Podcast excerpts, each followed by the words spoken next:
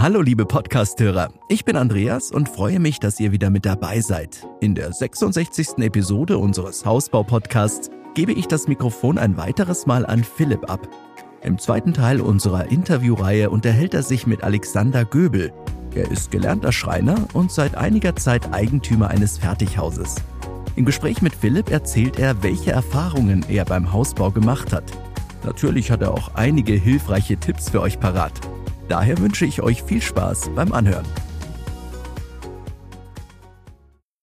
Hallo Alexander, wie ist es so im Westerwald? Ja, hallo Philipp. Sehr schön heute, warm. Sehr schön, sehr schön. Ich erreiche dich in äh, deinem neuen Eigenheim und du wurdest mir vom Herrn Westfalen genannt, beziehungsweise ich weiß, dass du beim Herrn Westfalen, meinem ersten Gesprächspartner, ähm, in der Beratung warst zum Thema Hausbau, beziehungsweise äh, wurdest da von ihm betreut auf deinem Weg zum Eigenheim. Und er meinte, ich soll mich jetzt erstmal noch, bevor meine nächsten Schritte so weitergehen, bisschen informieren, wie das so abläuft, was andere so über Hansahaus sagen. Und da würde ich gerne deine Meinung zu hören. Ist es für dich in Ordnung, wenn du mir so ein bisschen was drüber erzählst? Ja, das ist überhaupt kein Problem. Perfekt. Ja, erzähl aber erstmal vielleicht ein bisschen was für ähm, über dich. Ich weiß, äh, dass du im Westerwald äh, wohnst, dass du verheiratet bist, eine Tochter hast, aber erzähl du vielleicht mal so ein bisschen was über dich, dass ähm, auch die anderen wissen, mit wem ich mich hier gerade unterhalte. Ich bin der Alexander Göbel, 31 Jahre alt und ähm, wie schon gesagt, komme aus dem schönen Westerwald. Für die, die es nicht kennen, liegt im nördlichen Rheinland-Pfalz zwischen grobe Richtung zwischen Köln und Frankfurt. Ähm, ja, bin verheiratet. Wir haben jetzt seit letztes Jahr Mai eine Tochter, die uns jetzt ganz schön auf Trab hält. Und ähm, ist natürlich ein tolles Gefühl, jetzt äh, die eigene Tochter im eigenen Haus aufwachsen zu sehen. Ja, macht uns auf jeden Fall sehr, sehr viel Spaß. Äh, auch wenn die Nächte zurzeit ein bisschen kürzer sind als vorher, aber das nimmt man natürlich in Kauf. Und ich glaube, jeder, der selber Kinder hat, kennt dieses Gefühl auch und weiß das auch einzuschätzen.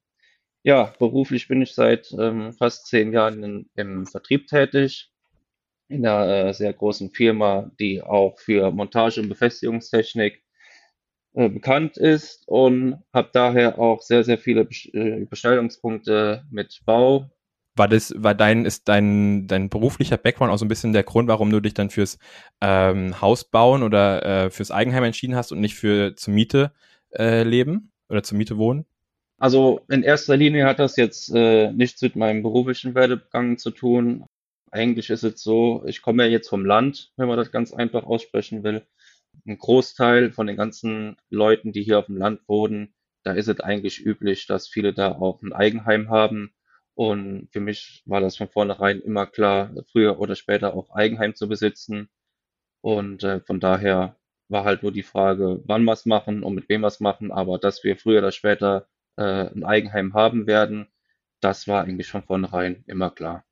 Also das stand quasi schon ganz am Anfang fest Ja. und dann war nur irgendwann die, die Frage des Zeitpunkts Mit und halt äh, der. Projektpartner. Okay, gut. Und äh, ihr habt da gebaut, wo ihr auch herkommt. Ihr kennt euch schon eine ganze Weile, du und deine Frau. Ihr seid zusammen aufgewachsen oder zumindest seid ihr, kommt ihr aus dem gleichen Ort, wenn ich das richtig in Erinnerung habe. Genau, also wir kommen auch, wir kennen uns schon sehr lange, weil wir äh, aus dem, ursprünglich aus demselben Ort kamen. Meine Frau ist allerdings äh, zwei Jahre älter als ich, deswegen hatten wir äh, früher nicht ganz so viel miteinander zu tun. Man hat sich natürlich gekannt von diversen Festen und Feiern und sowas, aber ähm, wir hatten eigentlich die ganzen Jahre über äh, jetzt nicht so viel Überschneidungen, aber äh, ja, mit zunehmendem Alter hat man dann auch ähm, einen Freundeskreis gehabt, wo es dann schon mal äh, ja, Überschneidungen gab, man mehr miteinander gemacht hat und so hat sich das dann alles ergeben. Ja, und wir sind 2016 zusammengekommen, sind im selben Jahr schon zusammengezogen, haben dann 2018 uns dazu entschlossen, ein Haus zu bauen, haben 2019 geheiratet, das Haus gebaut und 2020 kam dann unsere Tochter dazu. Ja, so ist eigentlich so der Werdegang bisher. Okay, perfekt. Also ist echt Bilderbuchmäßig quasi die, ähm, die Geschichte. Du hast äh, erzählt, ihr seid so 2006, beziehungsweise es war relativ früh klar, dass ihr Haus bauen äh, wollt. Wie wurde es dann klar, dass es jetzt sein muss, beziehungsweise als es dann also soweit war, dass es genau dann der Zeitpunkt dafür war. Was, was war da ausschlaggebend für euch? Ja, es also gab jetzt nicht den ausschlaggebenden Punkt, wo wir gesagt haben, wir müssen jetzt bauen, sondern ähm, es hat sich einfach dadurch ergeben, dass Freunde von uns in dem Zeitpunkt oder in diesem Zeitraum auch äh, selber schon gebaut hatten und wir auch bei denen dann zu Besuch war. Eigentlich kam mir die Idee äh, ganz spontan einfach mal zu sagen, wir fahren sonntags mal in so einen Musterhauspark. Bei uns in der Region gibt's da einen, äh, in Mülheim-Kerlich, das ist direkt neben Koblenz. Da gibt's ist ja da, wo der Herr Westfalen auch genau. unter anderem sitzt, ne? Genau. Ja. Da gibt's halt einen relativ großen ähm, Fertighauspark und ja, da sind wir einfach mal ganz spontan hingefahren, ohne jetzt die Absicht zu haben, direkt zu sagen, wir wollen jetzt bauen, aber ähm, ja, schon mal den Weg Richtung Eigenheim einzuschlagen. Und so sind wir halt sonntags einfach mal dahin gefahren und haben uns mal verschiedene Häuser angeguckt. Ja, und so kam dann langsam der Stein ins Rollen und die Idee, äh, ist dann auch gewachsen zu sagen, okay, wir wollen mal gucken, ein Eigenheim zu bekommen. Dann ging es halt die Frage, wo wollen wir bauen, mit wem wollen wir bauen, gibt es Grundstücke. Ja, so hat die ganze Sache dann ihren Lauf genommen. Also von der ersten Idee bis zum äh, zur Umsetzung ging dann eher direkt vom Musterhauspark äh, los. Also ihr habt jetzt nicht vorher erstmal im Internet geguckt, so wie Herr Westfalen jetzt gesagt hat, Philipp oder Herr Sturm, schauen Sie mal auf, äh, auf der Homepage ein bisschen rum, sondern ihr seid dann geguckt, wo der nächste Musterhauspark ist und seid dann da mal hingecruised. Ja. ja, ich wusste ja schon länger, dass es den da gibt. Ich bin halt kein Freund davon, immer stundenlang alles sich im Internet durchzulesen und anzugucken, sondern äh, ich setze mich dann eher ins Auto und fahre direkt dahin, gucke mir die Sachen vor Ort an. Ja, und so hat sich das dann hier auch ergeben. Also das war jetzt nicht nur ein Besuch, waren natürlich mehrere Besuche, auch in verschiedenen Musterparks. Ja, aber daraus ist dann halt die, die Idee entsprungen zu sagen, früher oder später, wo wir dann auf Wansehaus getroffen sind, auch zu sagen, das ist der Partner, äh, mit dem wir uns vorstellen können, unser Haus zu bauen. Lass uns mal einen Schritt, bevor dann die Auswahl ähm, getroffen wurde, einen Schritt zurückgehen. Es gibt ja unterschiedliche Möglichkeiten auf dem Weg zum Eigenheim. Es gibt diese, äh, ich kann mich entscheiden zwischen, ich möchte massiv bauen oder ich möchte die Holzständerbauweise. Ich möchte das ganze Projekt selbstständig koordinieren ähm, und suche mir da die ganzen äh, Leute selber, die ich dafür brauche.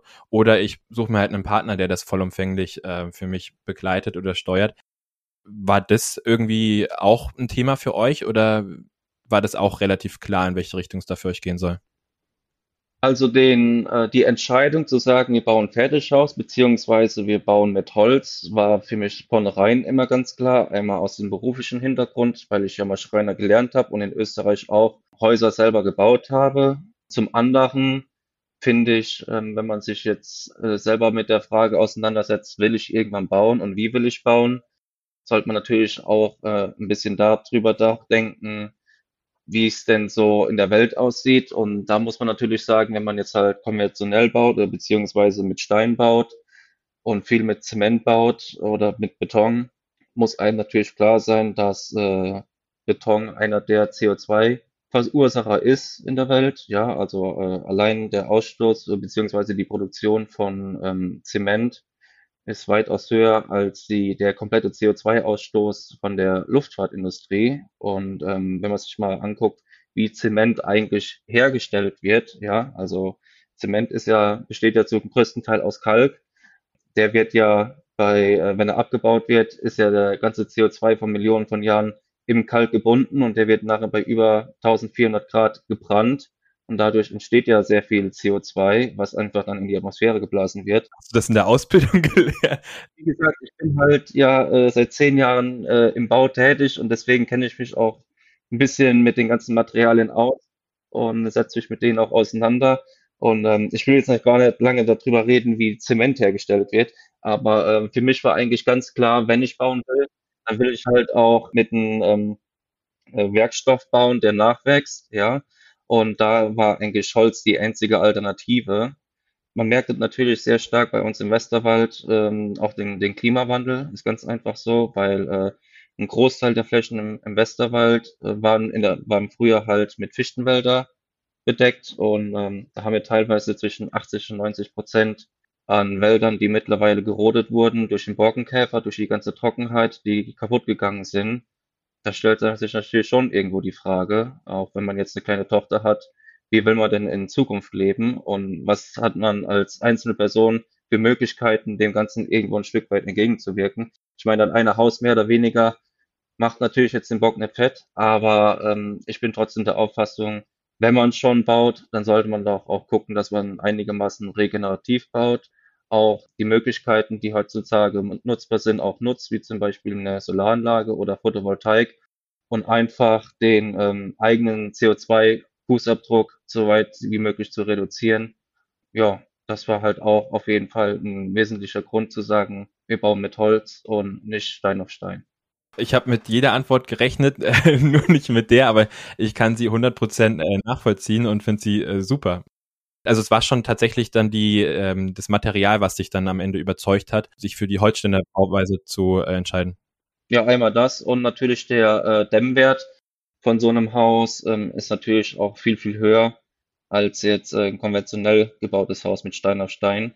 Ein weiterer großer Vorteil in der Fertighaus an, oder beziehungsweise wenn man mit Holz baut oder mit Holzrahmenbau baut, ist halt natürlich die ähm, Zeitersparnis. Als wenn man jetzt äh, Stein auf Stein baut, dauert natürlich so ein kompletter Bau, bis er fertig ist, um einiges länger, als wenn jetzt äh, ein Fertighaus kommt, wie der Name schon sagt. Also als an dem Tag, wo unser Haus geliefert wurde, ähm, hat es zwei Tage gedauert, dann war komplett alles fertig. Äh, das Haus stand da, Dach war drauf, Fenster drin, Haustür war drin und es konnte direkt losgelegt werden im Innenausbau. Und das ist natürlich jetzt, wenn Stein auf Stein baue, eben nicht so. Ne? Also da dauert es natürlich um einiges länger, hat natürlich auch viel mehr Arbeit in sich. Ne? Also waren zum einen das Material, dieser, äh, der Nachhaltigkeitsaspekt, aber auch die Geschwindigkeit in der, ähm, der Bau, im Baufortschritt waren so dann ausschlaggebend, dass ihr euch dann für Fertighaus und halt ähm, Holzständer Bauweise entschieden habt. Ja, genau. Und natürlich halt auch die, die Dämmeigenschaften wenn man schon bauen will, dann guckt man natürlich, dass man ein Haus baut, was so wenig Energie wie möglich äh, verbraucht. Und da ist natürlich so ein Niedrigenergiehaus, wie wir es jetzt von Hansa Haus ja haben, schon ein wesentlicher Aspekt, der darauf äh, eine große Rolle spielt. Okay, aber dann kann ich ähm, euren, euren Schritt so ein bisschen weiter äh, nachvollziehen. Dann habt ihr euch, klar, dann hast du erzählt, dass ihr in ein Park gefahren seid und euch da informiert habt. Was waren da so die Auswahlkriterien für den Anbieter? Also den Weg, verstehe ich, kann ich komplett nachvollziehen. Aber was habt ihr dann, auf was habt ihr geachtet? Was war euch vorher auch wichtig bei einer Entscheidungsfindung, um dann zu entscheiden, mit dem möchte ich bauen und mit dem möchte ich vielleicht nicht bauen? Also in erster Linie ist es natürlich, oder war es uns ganz wichtig, äh, wenn man baut, muss Vertrauen an oberster Stelle stehen. Ja. Also wenn ich schon das Gefühl habe, wenn ich in ein Musterhaus reinkomme und der oder die Person, die da drin sitzt, kann ich jetzt nicht so 100 Prozent mein Vertrauen schenken oder ähm, ich sehe irgendwelche Anzeichen, wo ich sage, äh, da passt irgendwas nicht, dann ähm, ist das für mich schon von vornherein ein Ausschlagkriterium zu sagen, äh, funktioniert oder funktioniert nicht. Was bei Hansa Haus sehr, sehr gut äh, funktioniert hat. Also wenn ich jetzt überlege, das erste Mal, wo wir uns mit dem Herrn Westphalen getroffen haben, war von Anfang an so eine so ein Grundvertrauen irgendwo da, ja, was ich jetzt halt bei anderen nicht so hatte. Und, äh, Lag das auch vielleicht am gemeinsamen Dialekt? nee, weil der Herr Westphalen ist ja kein Westerwälder in dem Sinne, sondern äh, der kommt ja aus dem Hunsrück und da äh, wird ja wieder ein ganz anderer Dialekt gesprochen als bei uns. Vielleicht hing es auch ein Stück weit damit zusammen, dass wir beide, dass der Herr Westphalen ähm, vor seiner Tätigkeit bei Hansehaus in derselben Firma gearbeitet hat, in der ich jetzt aktuell arbeite. Das war natürlich schon mal so ein kleiner Icebreaker, will ich mal sagen. Und dann natürlich halt auch, ja, dass wir ja selber beide im Vertrieb arbeiten. Ja, ein Stück weit natürlich auch beide wissen, wo es da drauf ankommt. Das war jetzt eigentlich schon die persönliche Schiene. Und der andere Punkt ist natürlich halt die äh, Qualität der Häuser, die produziert wird. Und da ich natürlich jetzt da einen beruflichen Hintergrund habe, was äh, Bau angeht und das Wissen auch angeht, ähm, weiß ich natürlich schon relativ schnell, wenn mir da einer was erzählt, äh, wo es drum geht, ja. Ich kann mir da relativ schnell ein Bild davon machen, ob es jetzt halt ja ein hochwertiger Anbieter ist, allein an den Materialien, die verbaut werden, oder ob es eher ein günstiger Anbieter ist. Und das ist natürlich auch ein großes äh, Ausschlagkriterium zu sagen, mit wem will ich denn jetzt bauen, ne? weil es da halt qualitativ doch schon große Unterschiede unter den einzelnen Hausherstellern gibt.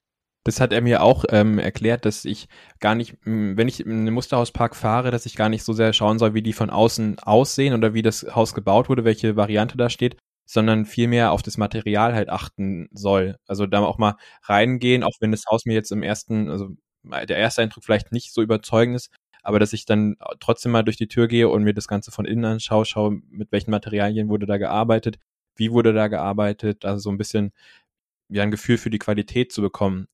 Kannst du mir da vielleicht ein paar Tipps geben, was genau ich mir da angucken soll? Also ich kann jetzt beurteilen, das sieht irgendwie schick aus, das sieht irgendwie äh, modern aus und äh, hört sich auch irgendwie ganz gut an, wenn du da irgendwo gegen die Wand klopfst. Das sind natürlich jetzt, dann geht jetzt schon wirklich in die Technik rein. Ähm, da ist es natürlich jetzt ein bisschen schwierig, einen äh, Laien zu erklären, was ist jetzt gut und was ist jetzt schlecht. Also grundsätzlich, wo man auf jeden Fall drauf achten sollte, ist einmal dieser sogenannte U-Wert, der äh, gibt quasi vor, wie viel äh, Energie ich oder wie viel Energie im Haus bleibt, wie viel Wärme im Haus bleibt. Und da kann man sagen, je niedriger der U-Wert ist, zum Beispiel beim Fenster, desto höher ist der Dämmfaktor. Ja.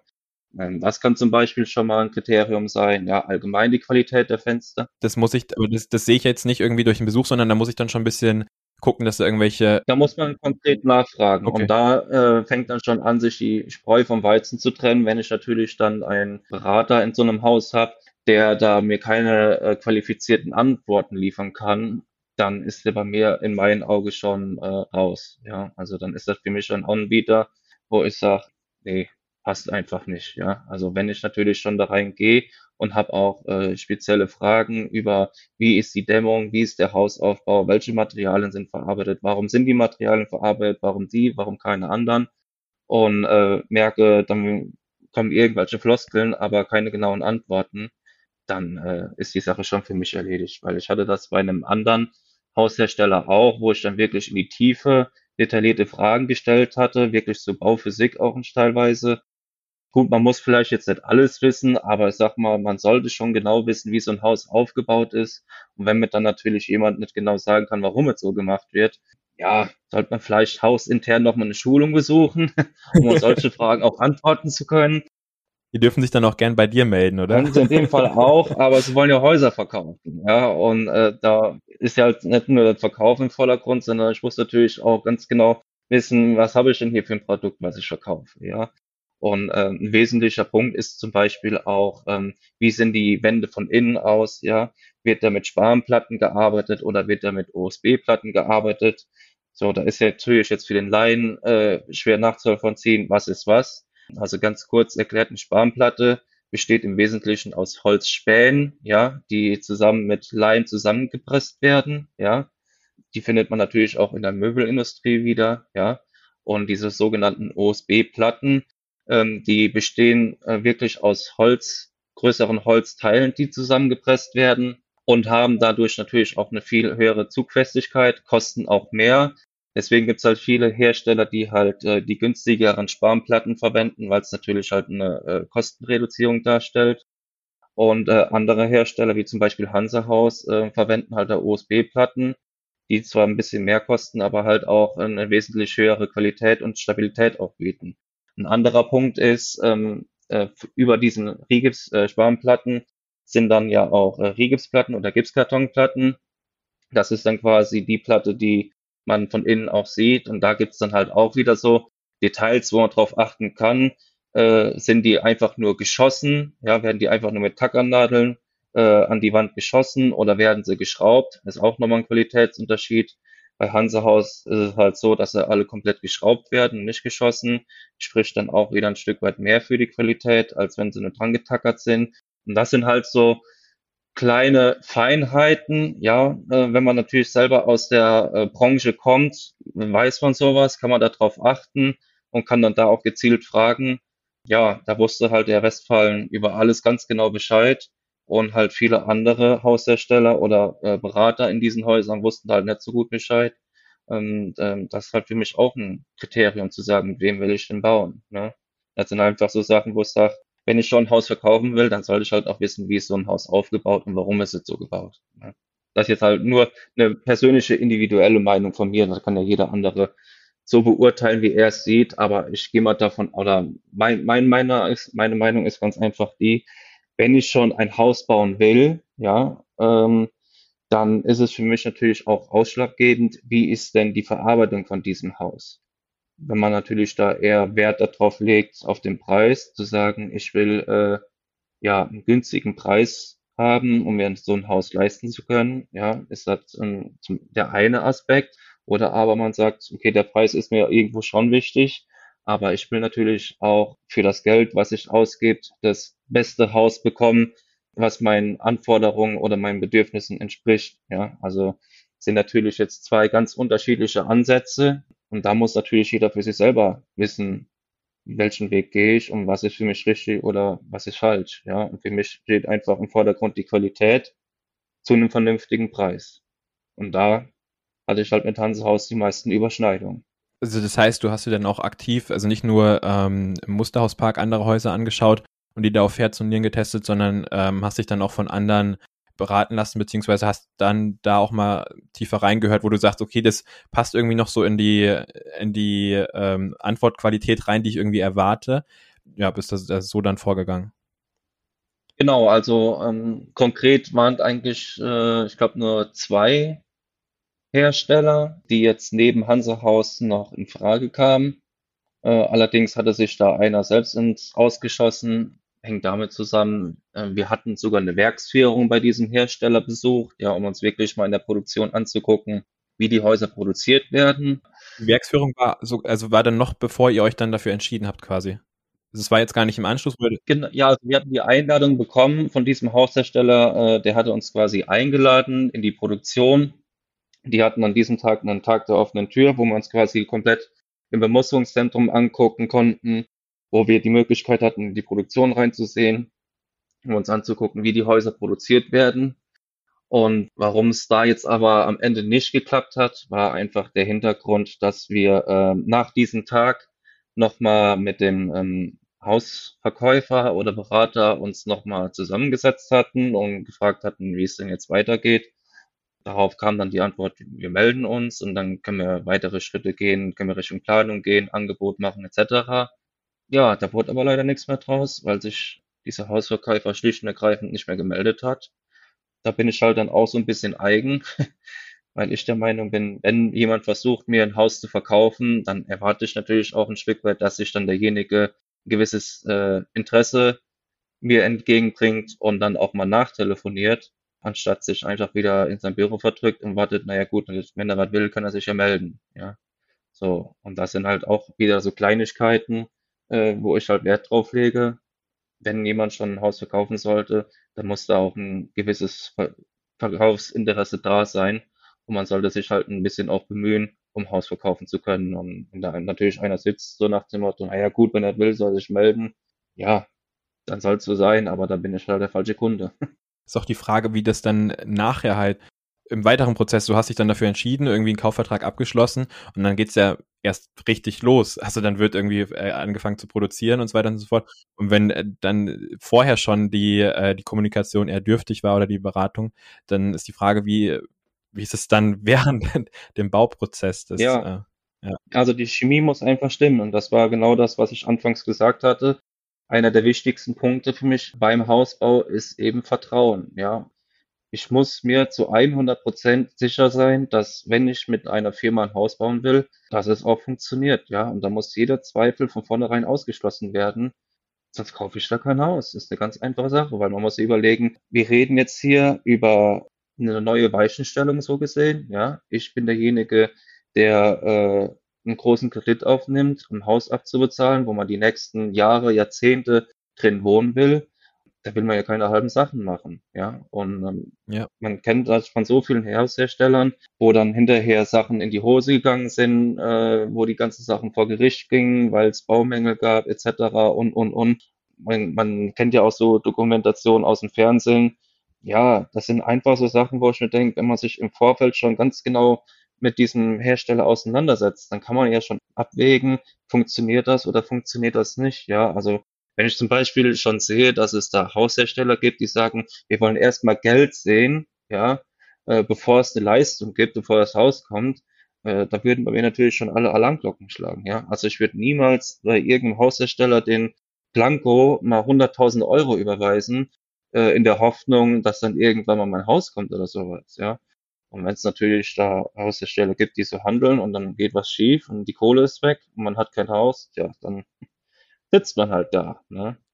Ihr habt es dann anders gelöst. Also ihr habt dann quasi eine so eine Art Zusage dann Hansehaus gegeben oder so lief das dann ab. Also ihr habt nicht direkt. Ähm bei, Hanse, bei Hansehaus ist es ja so und ähm, das finde ich halt auch fair und auch transparent, dass die Leistung, die abgeliefert wurde, auch äh, bezahlt wird. Ja, also ähm, das Haus wird geplant, das Haus geht in die Produktion, die Bodenplatte wird gegossen, ja, und erst, ich sage jetzt mal, wenn die Bodenplatte gegossen wird oder wenn das Haus gestellt wird, dann gibt's halt eine, eine Zahlung. Also jetzt nicht die komplette Zahlung, sondern immer halt ein Abschlag. Ja, je nach Bauabschnitt wird dann halt ein Abschlag bezahlt. Ja, was ja auch vollkommen legitim ist. Also wenn das Haus steht, okay, dann kann ich sagen, 50 Prozent oder 40 äh, Prozent vom Kaufpreis wird schon mal ausgezahlt. So, äh, wenn das Haus übergeben wird, wird nochmal ein Abschlag gemacht und so zieht sich das dann durch. Ja, also erst wenn das Haus übergeben wurde und ich sage, okay, ich bin mit der Leistung zufrieden, alles passt, alles ist in Ordnung, dann wird auch das Haus bezahlt und kein Tag früher. Ja, und da muss ich sagen, war bei Hansa Haus wirklich eine sehr saubere und transparente äh, Sache, die mir auch so gut, sehr, sehr gut gefallen hat. Und da hat sich dann halt nochmal bewahrheitet, dass es halt die richtige Entscheidung war, also unsere Entscheidung war, in dem Fall mit Hansehaus zu bauen. Noch einmal kurz zu der Finanzierungsthematik. Also Hansehaus wollte nicht quasi keine Zahlung direkt, also keine Überweisung in dem Sinne, sondern eher sowas wie eine Finanzierungszusage, dass die halt eine Absicherung, also war jetzt nicht so, dass dann irgendwie du gesagt hast, ja, Handshake, das funktioniert, sondern äh, da wurde dann schon irgendwie der finanzielle Background musste schon irgendwie gegeben sein oder gesichert sein, ähm, dass dann da losgearbeitet werden konnte, aber erst wenn dann wirklich äh, gewisse Meilensteine erreicht wurden, wurde dann die Abschlagszahlung dann überwiesen? Also das wird natürlich schon vertraglich vorher alles festgehalten. Also bevor man äh, einen Kaufvertrag unterschreibt, weiß man direkt schon, so läuft's ab, ja.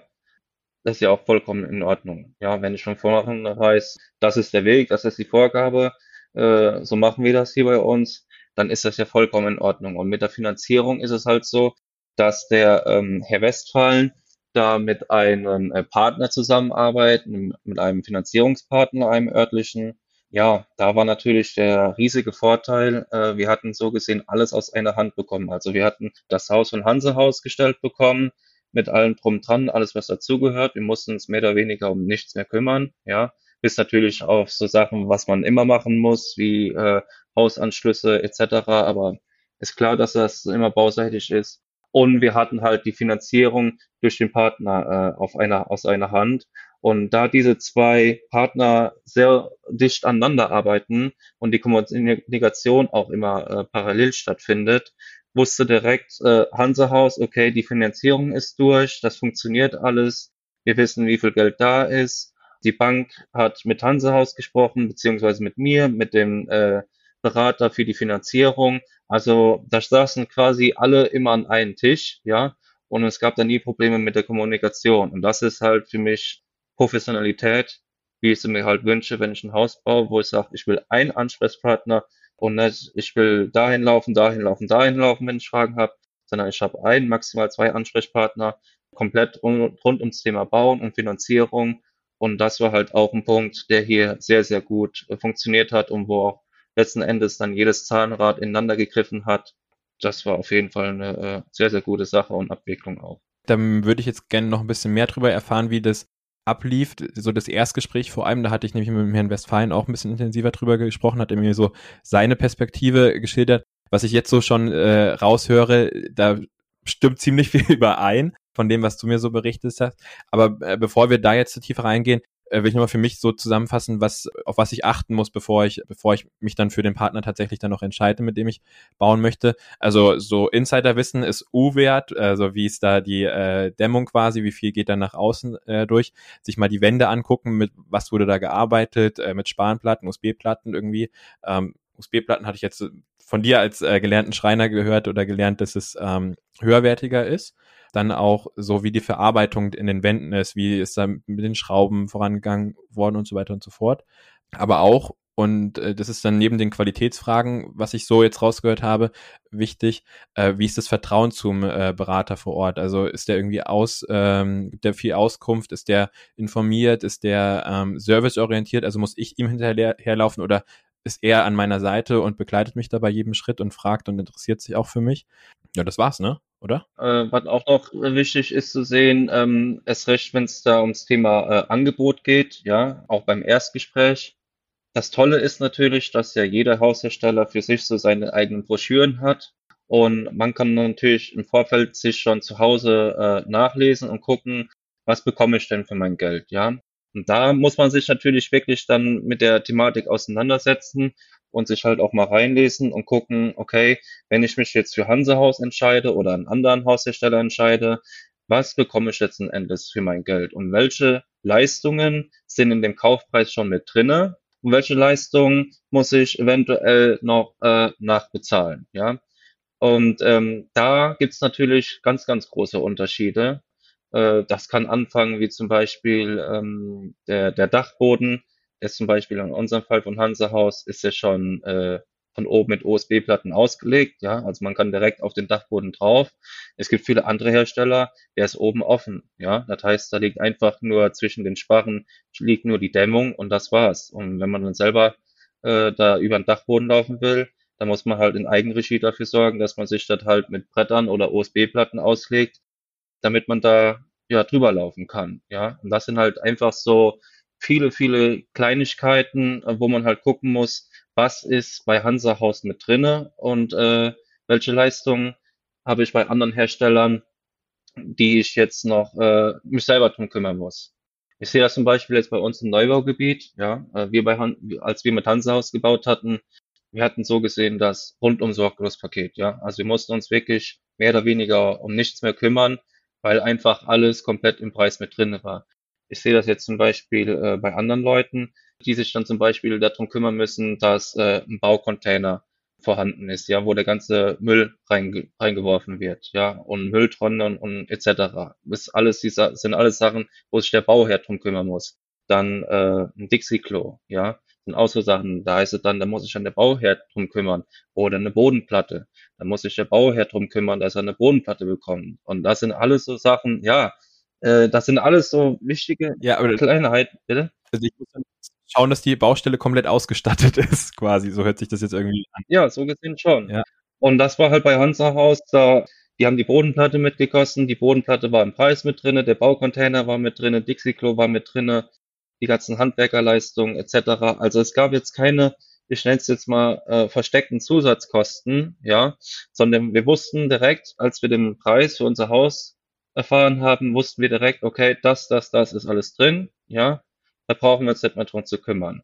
So, und das ist halt auch ein wesentlicher Punkt, wo man dann, wenn man sich entscheidet, mit wem will ich denn bauen, ganz wichtig zu gucken, was ist denn im Kaufpreis, wenn ich das Haus kaufe, mit drinne beziehungsweise wichtiger, was ist nicht drinne und was muss ich dann nachher letzten Endes noch selber bezahlen, beziehungsweise was, wofür muss ich für sorgen. Und da ist halt immer ein großer Punkt, ist die Bodenplatte mit drinne, ja, und halt, äh, ja, diverse andere Sachen.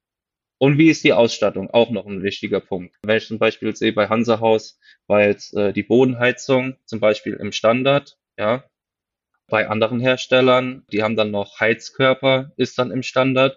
Und wenn man dann eine Bodenheizung haben will, dann heißt es, na ja gut, klar, könnt ihr haben, aber die kostet natürlich extra. Oder genauso mit der Hausdämmung. Wir haben jetzt hier bei uns die Haushülle ist KfW 40 plus oder KfW 40, da bin ich mir jetzt hundertprozentig sicher. Ja, auf jeden Fall schon mal ein sehr, sehr hoher Dämmwert. Und bei anderen Herstellern heißt es dann, okay, äh, wir haben in der Hülle KfW 55. Wenn ihr natürlich eine höhere oder hochwertigere Hülle haben wollt, könnt ihr natürlich gerne bekommen, kein Problem, kostet aber extra. So, und da sind natürlich dann die Sachen, wo man sich dann wirklich zu Hause hinsetzen muss, ja, und vergleichen muss, wo bekomme ich was für welches Geld. Also das ist auch ganz, ganz wichtig. Hattet ihr euch dann vorab auch einen, ähm, ein Budget gesetzt, irgendwie mit dem ihr da reingegangen seid, dann auch ins Erstgespräch? Oder waren erstmal diese anderen Kriterien für uns, äh, für euch ihr habt vermutlich so eine Obergrenze irgendwie gesetzt. Das ist das, was wir irgendwie mitgehen wollen und können.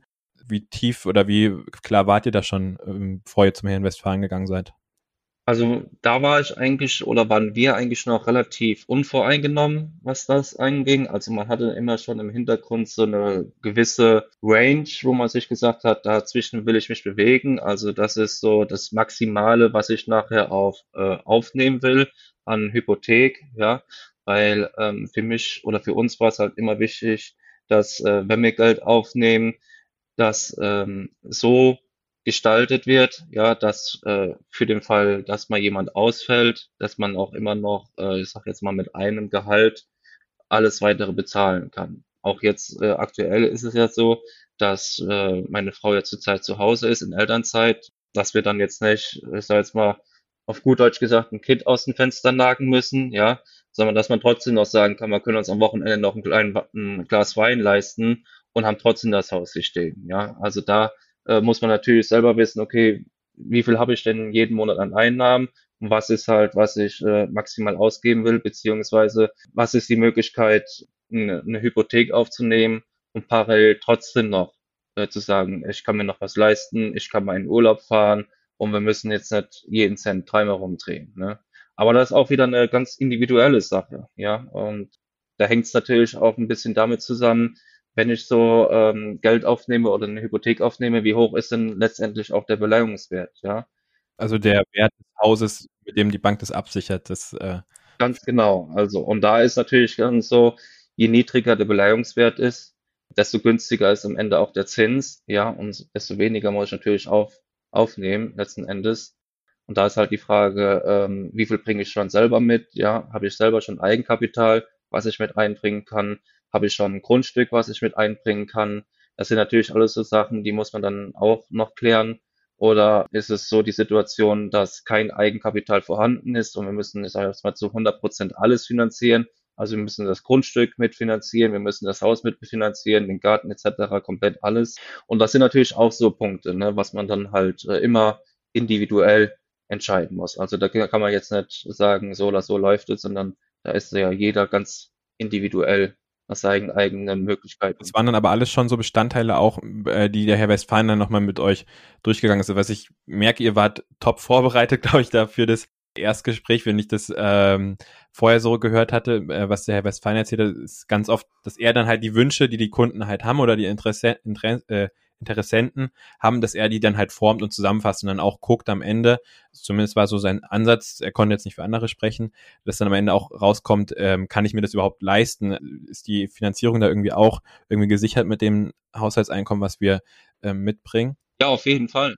Auf jeden Fall, weil äh, ich meine, letzten Endes ist es ja so, es, es, äh, es bringt ja keinen was zu sagen, ich äh, plan mir jetzt hier das tollste und beste Haus, was ich haben will, ja. Und am Ende des Tages habe ich nicht die Möglichkeiten, die Hypothek über 30 Jahre jeden Monat zu bezahlen. Also da muss man natürlich schon so realistisch sein und sagen, okay, wie viel Haus kann ich mir denn letzten Endes leisten? Dementsprechend, wie groß kann ich dann auch bauen? Und bei uns ist halt der riesige Vorteil, dass wir halt im Westerwald relativ günstige äh, Baugrundstücke halt noch haben, ja, die wirklich erschwinglich sind. Da ist natürlich dann in unserem Vorteil so, dass wir sagen, okay, das Grundstück als solches ist nicht so teuer. Da haben wir dann halt die Möglichkeit, mehr ins Haus reinzustecken oder beziehungsweise das Haus ein bisschen größer zu bauen. Wenn man natürlich jetzt schon eher wieder in einer Region wohnt oder in Ballungszentren wie Köln, Frankfurt, wo dann teilweise Quadratmeterpreise aufgerufen werden, ab 150 Euro bis 2, 3, 400 Euro. Und man ist dann teilweise schon weit über 100.000 Euro nur fürs Grundstück los. Dann ähm, muss man sich natürlich dann schon seine Gedanken machen, wie viel Grundstück kann ich mir hier leisten und wie klein oder groß ist dann noch das Haus, was da drauf steht. Wenn dann, Hoch, wie, wie muss ich in die Höhe gehen? genau, wenn ich halt schon weit über 100.000 Euro nur fürs Grundstück mitbringen ja. muss. Ne? Lass noch mal ein bisschen ähm, mehr so die Themen aus dem Erstgespräch äh, da noch mal drauf eingehen. Was ist, also was wird da alles so, was du wahrgenommen hast, was wird da alles so besprochen? Äh, also von was bis wann ist, was ist da alles enthalten? Also wie kommt ihr rein und wie kommt ihr raus? Jetzt ihr seid sehr informiert rausgekommen, aber wo seid ihr am Ende bei nach dem Erstgespräch? Wo standet ihr da? bei den Hausherstellern, wo wir drinne war, um einfach mal so einen Querschnitt zu bekommen, habe ich halt meistens gefragt, wo liegt denn so der Quadratmeterpreis vom fertigen Haus? Ich meine jetzt direkt Erstgespräch beim Herrn Westfalen dann vor Ort. Also, oder war das da Thema? Das war auf jeden Fall ein Thema, um einfach auch nochmal äh, Preise vergleichen zu können, weil das ist natürlich auch immer äh, ein guter Anhaltspunkt, wenn ich schon ungefähr weiß, wo liegt nachher der fertige Quadratmeter vom Haus und habe dann darüber natürlich die Möglichkeit hochzurechnen, wenn ich jetzt ein Haus baue, was 100 Quadrat, äh, 180 Quadratmeter hat oder 150 Quadratmeter hat und habe einen festen Quadratmeterpreis, dann kann ich mir schon ungefähr ausrechnen, wo nachher so das Haus liegt. Ja, also was uns bei Hansehaus halt ganz gut gefallen hat, war äh, der Schnitt, also vom Musterhaus als solches. Und der Herr Westphal hatte ja auch gesagt, dass er das Musterhaus äh, zum größten Teil auch selber geplant hat. Also kommt ja so ein bisschen aus seiner Feder, das Musterhaus, was da unten steht. Die Ausführung, die Qualität, alles, wie es von innen drin äh, verbaut war, hat mir halt sehr, sehr zugesagt. Und ähm, ja, halt äh, die Art und Weise, wie er halt mit Leuten umgeht, ja, unvoreingenommen. Und ähm, das hat uns eigentlich allen, oder das hat uns eigentlich von Anfang an sehr, sehr gut gefallen. Und deswegen, ja, sind wir da eigentlich relativ schnell zur Sache gekommen und haben auch weitere Folgetermine dann gemacht. Wie viele Termine hattet ihr dann in Summe? Weiß ich jetzt gar nicht mehr genau, aber also wir hatten uns auf jeden Fall einmal beim Erstgespräch, hatten wir uns schon mal interessiert oder beziehungsweise sind schon aus dem Haus rausgegangen. War das Erstgespräch der erste Besuch im Musterhauspark? Genau. So, er meinte nämlich zu mir, ich soll äh, vorher anrufen, wenn ich einen Kaffee möchte, äh, weil es ziemlich ausgelastet wäre. Aber äh, habt ihr dann auch vorher einen Termin gemacht und gesagt, wir kommen jetzt mal ins ähm, Park, äh, sondern es war zufällig hat Zeit gepasst, dass er Zeit hatte? Ja, also es war ja 2018, wo wir da waren. Also ist er jetzt schon wieder ein bisschen zurück. Und äh, den Sonntag, wo wir da waren, war der Herr, Herr, Herr Westphalen zu dem Zeitpunkt auch im Musterhaus und äh, hatte gerade eine Minute Zeit und konnte uns dann natürlich dann schon mal auf ein äh, paar Fragen antworten, ja. Und ähm, Okay. als wir beim Erstgespräch quasi schon aus dem Haus rausgegangen sind, hatte ich einfach schon so vom Bauchgefühl her für mich, wo ich sagen konnte, okay, das passt, ja. Also Berater passt, äh, Konstruktion vom Haus passt, Qualität der Häuser passt. Also ähm, ich hatte ja so eine so eine innere Checkliste und die habe ich dann immer mit Hansehaus oder mit anderen abgeglichen. Und da hatte ich halt von vornherein bei Hansehaus sehr viele Überschneidungen, wo ich gesagt habe, okay, passt, passt, passt. Ähm, da können wir uns jetzt mal mehr drauf konzentrieren als jetzt mit anderen Herstellern, äh, anderen Her Hausherstellern. Okay, wir hatten zwar jetzt ganz viele, aber dadurch, dass du jetzt eine Checkliste gesagt hast, muss jetzt einfach mal die fünf Punkte raushauen, äh, die ich auf jeden Fall äh, ja, mir vorher aufschreiben soll. Also U-Wert und so weiter und so fort weiß ich ja jetzt, aber sag nochmal, Philipp, das sind so diese Top 5 Fragen, die ich ähm, auf jeden Fall mitnehmen sollte.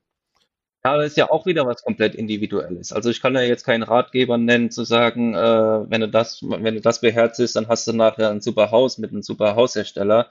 Das ist ja genauso so individuell wie ein Autokauf, sage ich jetzt mal. Ja, also letzten Endes ist egal, ob ich jetzt ein Audi fahre, ein Mercedes fahre oder ein BMW fahre. Alle drei sind ein Top-Auto. Ja, und da ist natürlich nachher die persönliche Komponente, die da einen Faktor spielt. Also grundlegend muss man wirklich für sich die Entscheidung treffen, wenn ich da rausgehe und habe mich mit so einem Berater unterhalten, habe ich das, habe ich persönlich das Gefühl, gut beraten zu sein, ja, stimmt die Chemie, ja, und ähm, ja, wenn ich dann natürlich schon merke, okay, das passt, dann äh, kann man da auch gerne nochmal ein Zweitgespräch führen, ja, vielleicht auch schon mal so über Skizzen und Grund, Grundrisse reden. Und das, was ich halt anfangs gesagt hatte, wie ist die Qualität der Häuser?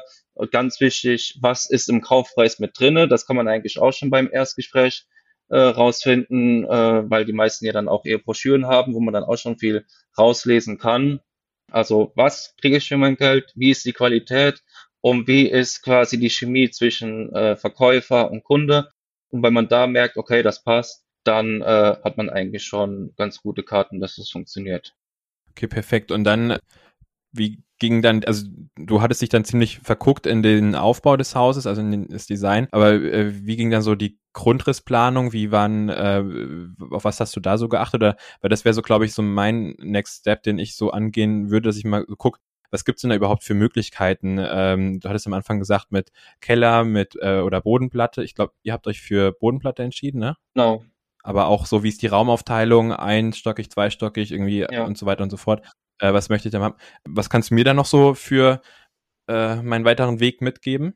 Es fängt natürlich alles mit dem Grundstück erstmal an. Als allererstes sollte man natürlich erstmal gucken, habe ich ein Grundstück? Ja, weil ohne Grundstück brauche ich jetzt eigentlich gar nicht zu gucken, äh, wie soll mein Haus aussehen. Das ist schon mal Punkt eins. Wenn ich ein Grundstück habe, am besten direkt mit der Verbandsgemeinde im Bauamt klären, wie sieht der Bebauungsplan aus? Ja, auch ein wichtiges Thema. Wie hoch darf ich bauen? Darf ich zwei Vollgeschosse bauen? Darf ich nur eineinhalb Vollgeschosse bauen? Wie groß darf ich bauen? Das sind alles Sachen, die erfährt man dann ja auf dem Rathaus beziehungsweise auf dem Bauamt. So, und wenn ich diese ganzen Informationen habe, ich weiß, äh, wo ist mein Grundstück und wie darf ich bauen, dann kann ich natürlich dann zu einem Haushersteller gehen und kann sagen, okay, äh, das sind die Hard Facts, so können wir arbeiten oder das sind die Vorgaben. Dementsprechend können wir das Haus dann planen. Bei uns war es halt so, dass wir eigentlich überhaupt keine Einschränkungen hatten auf unserem Grundstück und konnten dementsprechend dann, wie man so klassisch sagt, mit einem weißen Stück Papier anfangen. Und ich hatte immer schon so gewisse Grundideen, wie so ein, wie unser Haus auszusehen hat. Hatte da halt auch ein paar Überschneidungen mit dem Musterhaus von äh, Müller und Kerlich, äh, was mir einfach da sehr gut gefallen hat und ich dann auch die ein oder anderen Sachen übernommen habe, wie zum Beispiel die Galerie, wenn man in die Haustür rauskommt, äh, wenn man ins Haus reingeht, dass man halt direkt eine offene Galerie hat und den freien Blick nach oben. Ja, einen großzügigen Flur, großzügiges geschnittenes Wohnzimmer äh, mit einer mit einer Küche, ja, die Räume auch relativ groß, einen kleinen Flur und äh, auch ihr habt auch ziemlich hell gebaut. Genau, große Fenster, große Terrasse, da konnten wir quasi direkt aus dem Vollen schöpfen und ähm, ja, wir hatten dann äh, anfangs unsere Ideen schon mal auf Papier gebracht. Das ist natürlich auch was, was wieder dafür Hansa ausgesprochen hat. Hansa Haus hat uns nicht vorgegeben zu sagen, so und so sieht das Haus aus, ihr könnt hier unter ein paar Wände verschieben, sondern wir konnten quasi auf einem weißen Stück Papier anfangen zu skizzieren und zu sagen, so stellen wir unser Haus vor und so möchten wir es gerne bauen. Mit diesen Skizzen, die wir uns dann zu Hause gemacht haben, mit diesen Plänen sind wir dann äh, zum Herrn Westphalen gegangen, haben uns dann über verschiedene Sachen unterhalten und auf Grundlage unserer Skizzen und Pläne hat er dann quasi zum ersten Mal unser Haus gezeichnet und uns auch direkt schon ein konkretes Angebot gemacht. Mit diesem Angebot beziehungsweise mit dieser Skizze wussten wir, wo wir dran sind. Da hatten wir dann natürlich auch einen, einen Preis, was unser Haus kostet. Und damit sind wir dann nochmal zu zwei, drei anderen Herstellern, um sich einfach nochmal so ein Vergleichsangebot zu machen. Wo liegt man äh, bei anderen Herstellern, wenn man mit denen baut? und sind dann aber letzten Endes doch bei Hansehaus geblieben, weil uns da von vornherein eigentlich alles gepasst hat und hatten dann vom ursprünglichen Grundriss noch ein paar Sachen abgeändert. Ja, hatten dann, ich glaube, nach dem zweiten oder nach dem dritten Termin dann auch den äh, Kaufvertrag unterschrieben, weil wir dann gesagt haben, okay, passt alles. Finanzierung hatten wir parallel auch mit dem Kollegen von der Bank abgeklärt oder mit diesem ja, Finanzberater, der ja auch beim Herr Westphal im Musterhaus aufzufinden ist. Da hat man quasi die Finanzierung abgeklärt. Wir wussten, äh, wie viel Geld wir un uns leisten können, beziehungsweise wie viel Geld können wir aufnehmen, dass noch alles passt. Mit diesem Kapital konnten wir dann halt das Haus planen und ja, hat soweit eigentlich auch alles funktioniert. Also dann schaue ich jetzt erstmal, ähm, dass ich mh, auch mit einer möglichst guten Skizze äh, dahin komme und dann auch viel da äh, reinbringen kann in das, ins Erstgespräch. Alexander, vielen, vielen herzlichen Dank für deine äh, ganz vielen ausführlichen und äh, super, super Antworten. Also ich bin um einiges schlauer geworden und bin auch ziemlich erstaunt, wie, äh, ja, was ich da alles so denken muss und weiß jetzt auf jeden Fall, was ich da weitermachen äh, muss und auch möchte vor allem und auf was ich da so achten sollte. Da vielen, vielen herzlichen Dank für. Gerne, gerne. Dann äh, liebe Grüße nach ähm, in den Westerwald vielen Dank. Danke für die Möglichkeit, einfach mal hier sich so ein bisschen äh, ein paar Tipps und Ratschläge geben zu dürfen. Ja. Und ähm, danke für die Möglichkeit und weiterhin alles Gute. Danke dir. Ciao. Tschüss. Wie hat euch das Gespräch gefallen? Konntet ihr ein paar hilfreiche Informationen mitnehmen und habt ihr einen tieferen Einblick bekommen, was euch in der Planungs- und Bauphase erwarten wird? Falls ja, haben wir unser Ziel mit dem Interview erreicht. Im letzten Teil unserer Interviewreihe unterhält sich Philipp mit Annette Müller, die Architektin bei Hansehaus ist. Themen sind unter anderem die Bedarfsanalyse, die Aufgaben eines Architekten sowie die Rolle des Bebauungsplans. Ich freue mich, wenn ihr auch dann wieder mit dabei seid. Bis dahin eine gute Zeit und viele Grüße, euer Andreas und das gesamte Baumentor-Team.